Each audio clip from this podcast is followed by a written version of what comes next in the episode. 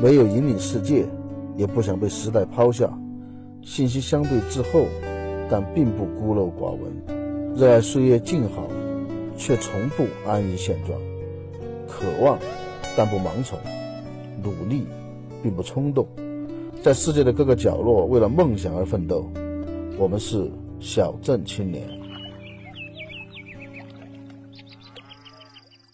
各位小镇青年说的朋友，大家好啊！欢迎大家继续来给我捧场。上一回啊，我们说了张小泉最近经历的一些事情，然后说到了张小泉的历史。他经过了四百年的风风雨雨啊，这么一个古老的民族本土的手工艺品牌，在一九五六年的时候啊，变成了一个国有企业和国有品牌。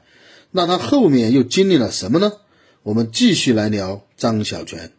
上回说到五六年成立了杭州张小泉总厂嘛，从那之后又过了几十年，就到了七八年，伟大的改革开放彻底的改变了神州大地。作为改革开放的前沿地带啊，在二十一世纪，杭州和上海的张小泉纷纷的改制，商务部认定了第一批中华老字号，这里面就有张小泉。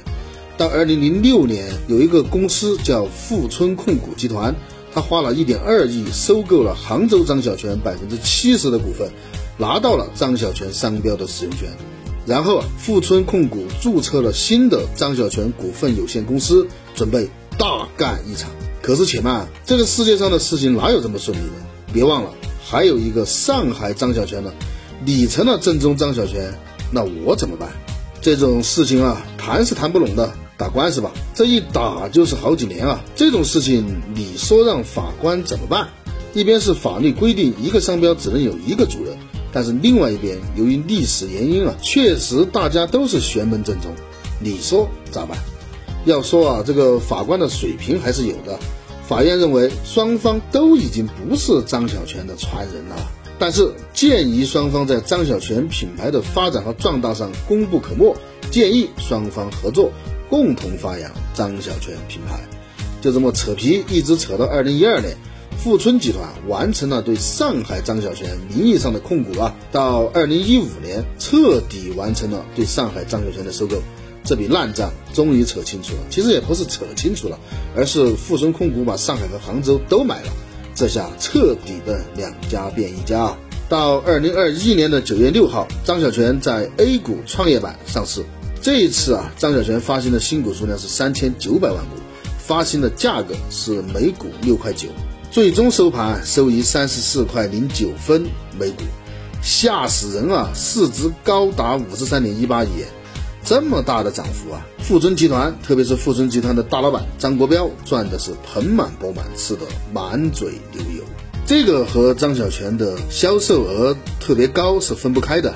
招股书上显示，张小泉二零二零年剪锯就是剪刀销量是两千九百三十二万把，刀具是六百二十一万把，刀剪套装一百七十二万件，合计卖了三千七百二十五万件，相当于啊每天要卖出十万多把剪刀，每天啊十多万啊。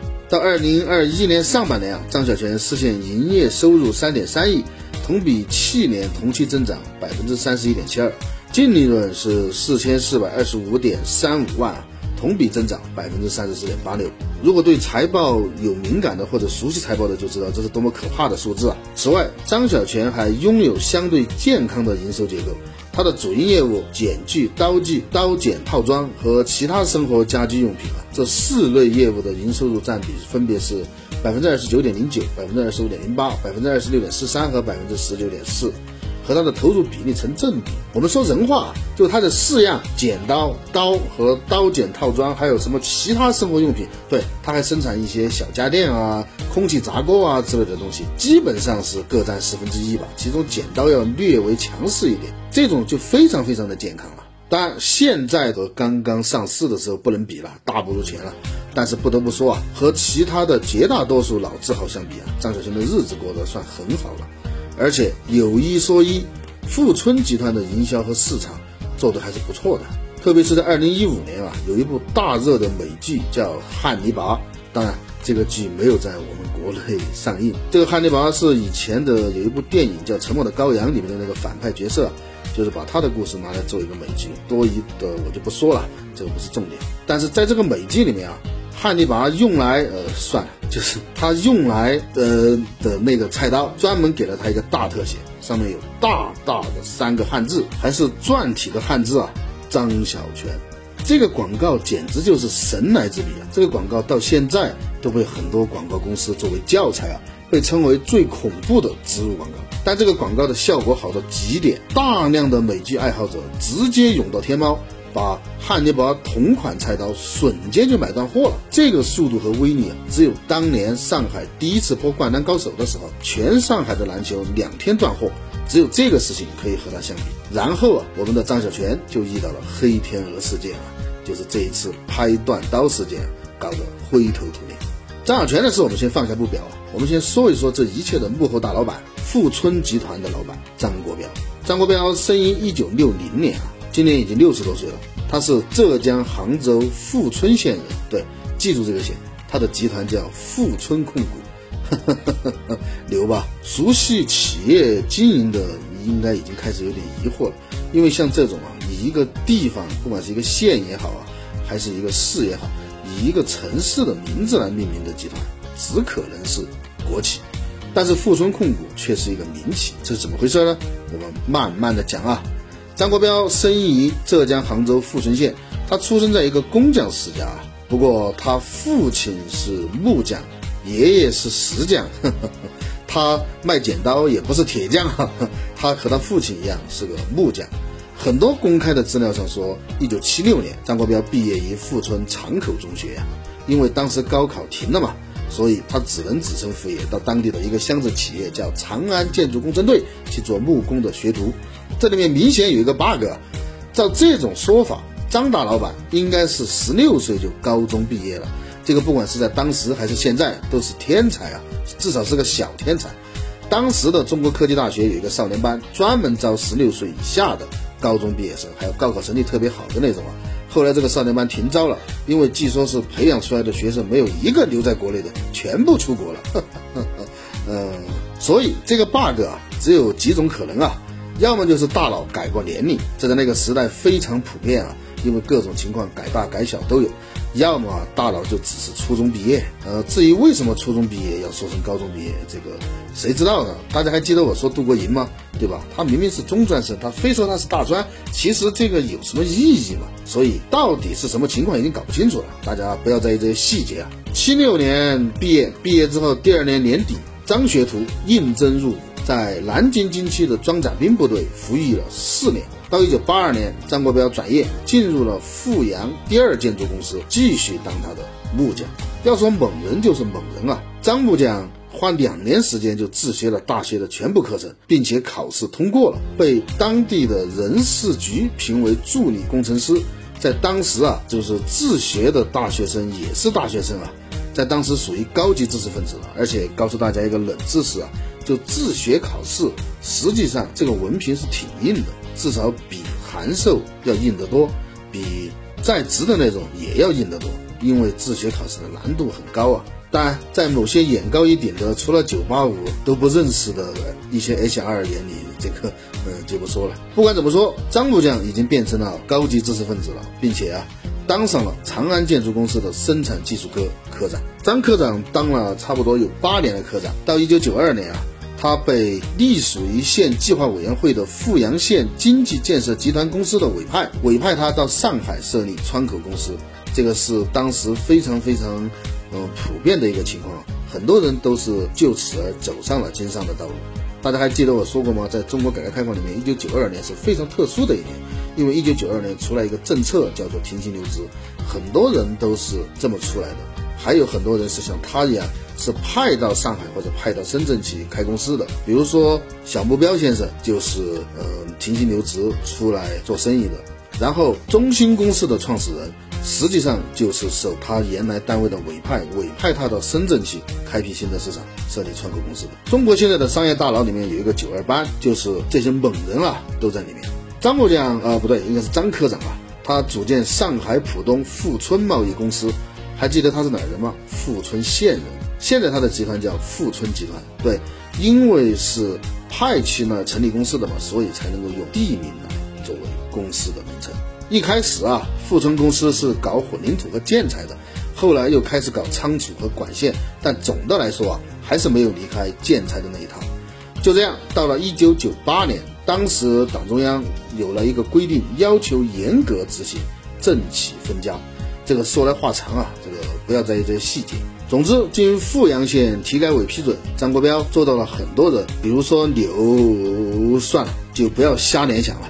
富春贸易公司摘掉了红帽子，更名为上海富春建业有限公司，改制为民企法人。富春公司也从国有企业变成了民营企业。呃，说一说红帽子吧。这是历史的产物啊，成因很复杂。什么叫红帽子？就是以前啊，八十年代的时候，还有九十年代初的时候嘛，那个时候我们国家的体制还不像现在这样，还没有确立市场经济的呃地位。以前的真正开始确立走市场经济的路线的地位，应该要到邓小平同志南巡之后啊。在八十年代前期啊，民营企业还是属于雇工不能超过八个人以上的那种阶段的。所以当时有很多的民营企业啊，它习惯性的挂靠在一个国有单位上，这个就是俗称的戴红帽子。嗯，所谓的戴红帽子的企业五花八门啊，各有各的原因。有的确实应该改制，就像我前面说的嘛，有些本来就是民企，只不过当时因为经营上的方便和一些管理上的东西啊，它投靠了一个单位，说投靠也不合适，就他挂靠了一个单位，然后呢，作为这个单位下面的一个三产企业嘛。这个单位有一点分红或者没有分红，总之，呃，各种情况都有啊。这种戴红帽子的，它本身就是民企，所以呢，就不要占国家便宜了，摘掉红帽子是理所应当的。有的其实是有侵吞国有资产的嫌疑啊，比如说有的在成立的时候，这个单位是出了钱的，或者全部是这个单位出了钱出了力的，呃，至少他应该占有一定的股份嘛，或者说有其他的情况，在这种情况下。你把这个红帽子随意的摘掉，其实是有侵吞国有资产的嫌疑的。我是就事论事啊，大家不要瞎联想啊，联想啊，联想。那么具体的富春公司是哪种情况呢？我也不知道，我也不愿意花心思去查，这个太浪费时间了，我自己的正事都做不完了。只能说不要在意这些细节。总之，国有企业变成了民营企业，张总变成了张老板。张老板也成了现任富春控股集团董事长、杭州张小泉集团董事长、中华老字号工作委员会副主任、中国混凝土与水泥制品协会副会长、中国五金协会副会长、上海市浙江商会执行副会长、上海市浙江商会执行副会长、中国港口协会理事、浙江省浙商创业创新促进会监事长、上海市浦东新区人大代表等职。啊，差点没喘过来气啊！现在张小泉的股东虽然多，但绝大多数都是一家人。这里面有张国标，有他的弟弟、儿子、妹妹、侄子等等，当然也有其他的股东。绝大多数啊是浙江商人中的大佬，比如说陈德军持两百万股，占百分之一点二八。陈德军是谁？我的老听众应该知道吧？记不起来，去复习第三十八期和三十九期。马云背后的女人，陈德军是申通快递董事长陈小英的亲哥哥。还有金瑶集团，另外啊，他的第三股东叫金燕，大家可能不知道啊。金燕的父亲叫金志国，是青岛啤酒的董事长，也是大佬中的大佬啊。好吧，恭喜张总啊！张总彻底掌管了张小泉之后，派了一个人替张小泉掌舵，这个人就是夏乾良，这也是一个更加神奇的人呐！神奇到什么程度呢？神奇到夏乾良夏总的百度百科的文字充满了魔幻主义，完全不像是客观的人物介绍。倒像是有钱没文化的那种土老板花钱找人写的软文，而且呀，找的人还不是什么有水平的人，就是识点字能随便写几个字吧，吹捧肉麻也就算了，关键是完全让人不敢相信啊！这妥妥的网络小说爽文男主角啊！另外啊，我没有查到任何关于夏前良家庭和父母的信息。记住，有的时候没有信息本身就是一种信息，就很能说明问题了。但是啊，我们姑且认为他出身普通家庭吧，毕竟普通家庭的定义很广嘛。马化腾也是普通家庭嘛，对吧？好了，不要在意这些细节。夏前良夏总经理是一个八零后，生于一九八四年，一生呢至少到目前为止顺风顺水啊。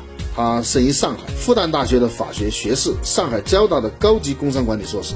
然后啊，他在大学里面就开始创业，人家说十个大学生创业有五个搞家教，还有四个搞跑跑，然后创业失败赔钱的有十几个。家教看着好赚钱，但其实啊，个人赚点钱可以。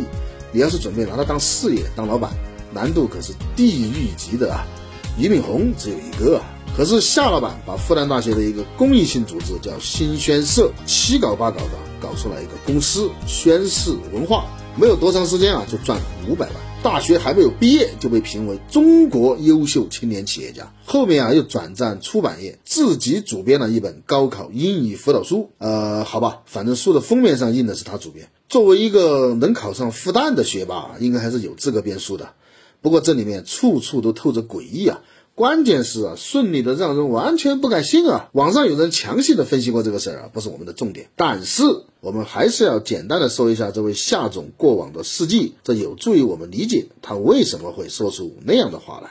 不过今天时间已经到了，呃，下一期吧，我们最多再有一期，我们解决两个事情。第一。就这位夏总，到底是个什么人？怎么会干出这种事来？第二个事情就是现在已经完全没有人关心了的一个事情，就是刀为什么会断？从技术上来说，是不是应该断？好了，今天就到这，感谢大家的收听，我们下次再说。你想和评委交流的话，可以加评委的私人微信号：小飞青年评委的拼音 xzqnhg 这是评委的私人微信号。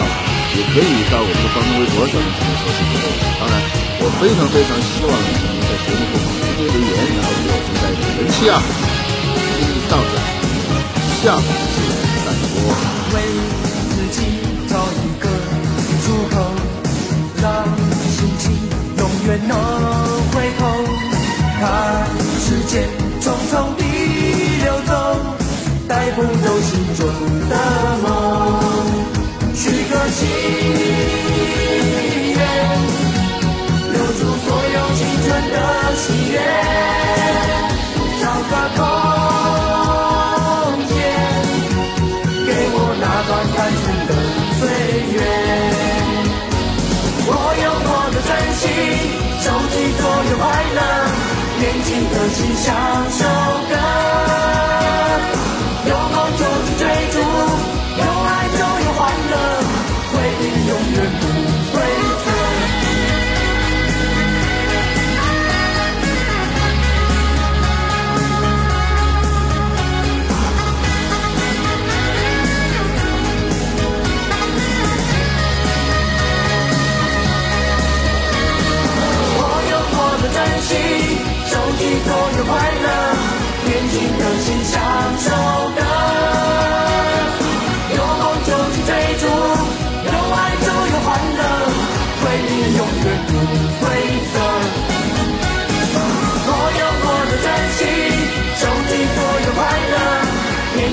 一起享受。